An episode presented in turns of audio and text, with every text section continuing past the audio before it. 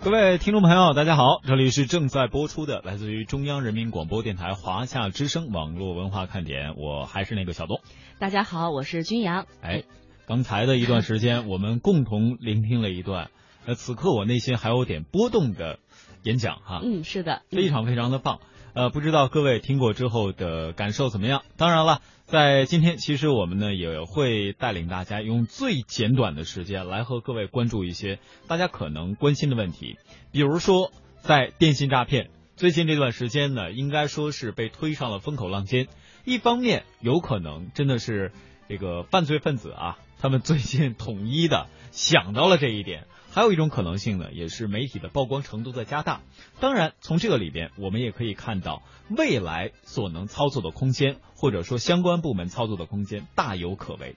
应该说呀，在办公室上班时间，几位同事的电话同时响起，并先后响起，大家可能都会接到同一个区域的陌生号码打来的电话和发来的信息，这个场景并不鲜见。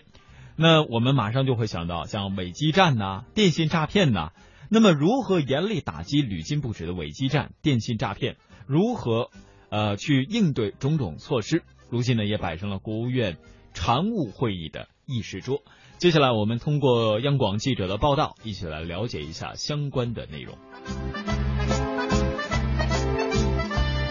不法分子利用伪基站发送短信诈骗、垃圾短信，甚至这种短信诈骗嗯的情况呢，目前来说是很常见的。那首先，请您来给我们的听众普及一下，什么是伪基站？伪基站来进行电信诈骗，如今有多严重了？这个呃我们先说一下这个这个就是这个条例啊，嗯这个条例呢，实际上它就是呃管理无线电的电台的嗯和无线电频率的这个分配的。嗯实际上，这个伪基站呢，就是一个假电台。因为嗯基站呢，它是公用通信的移动基站的一移动通讯的一个无线电台的一种形式，嗯所以说伪基站呢就是假电台，就是假基站。嗯而且这个东西呢，它特别简单，就一个主机，就像你刚才说的，一个主机，一个笔记本，它特别小型化，特别容易呃携带呀，而且用用的时候呢，呃，这个呃让你这个信号呢被它捆绑起来，嗯而你都连你都连连连不上连不上我们的公用电信网络，一般都会在这个时候呢拖网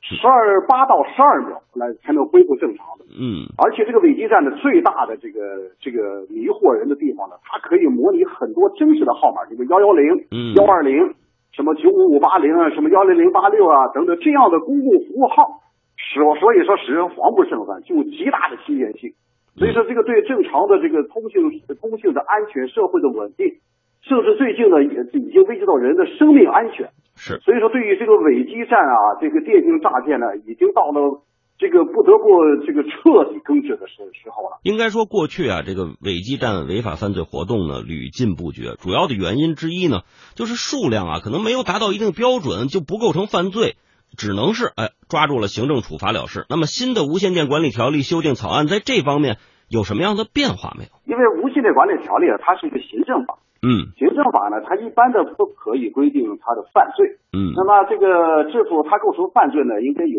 什么呀？由行政有应该有刑事法律的规定，或者是由什么呀？由最高法院或者最高人民检察院对这个做进行司法解释。实际上，在二零一四年的时候呢，就是四个部委，就是那个最高人民法两高两部，嗯就是最高人民法院、检察院和公安部和这个国家安全部呢，已经出台了一个关于这个依法办理这个伪基站的这个设备的意见。那么伪基站这个问题啊，凡是生产、销售、使用伪基站的，这这这这三个问题啊，无论它的数额多大，那这这都是一种违违法犯罪行为。嗯所以说都可以遵照根据什么呀？根据这几个罪，大概有大概大概大概有八个罪啊，我这能想起有四个罪，嗯一个是非法经营罪，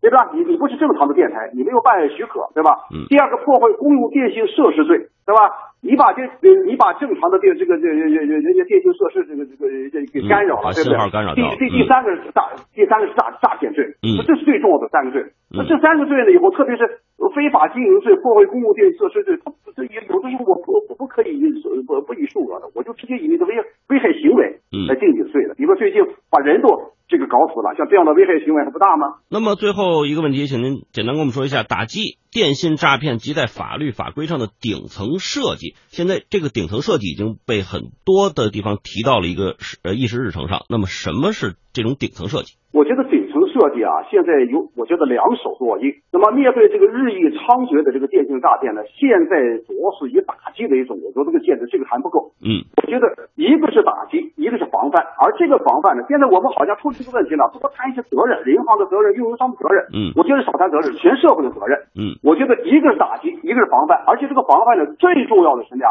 是提高全民的个人自身的防范的知识和防范的意识。嗯这是我觉得能可以大大的提高这个个体的防范能力，这个在一定程度上才可以降低这个或者是全这个完全的这个根这这根除这个电电信诈骗，它就没有市场了嗯对。我每个人都有防范，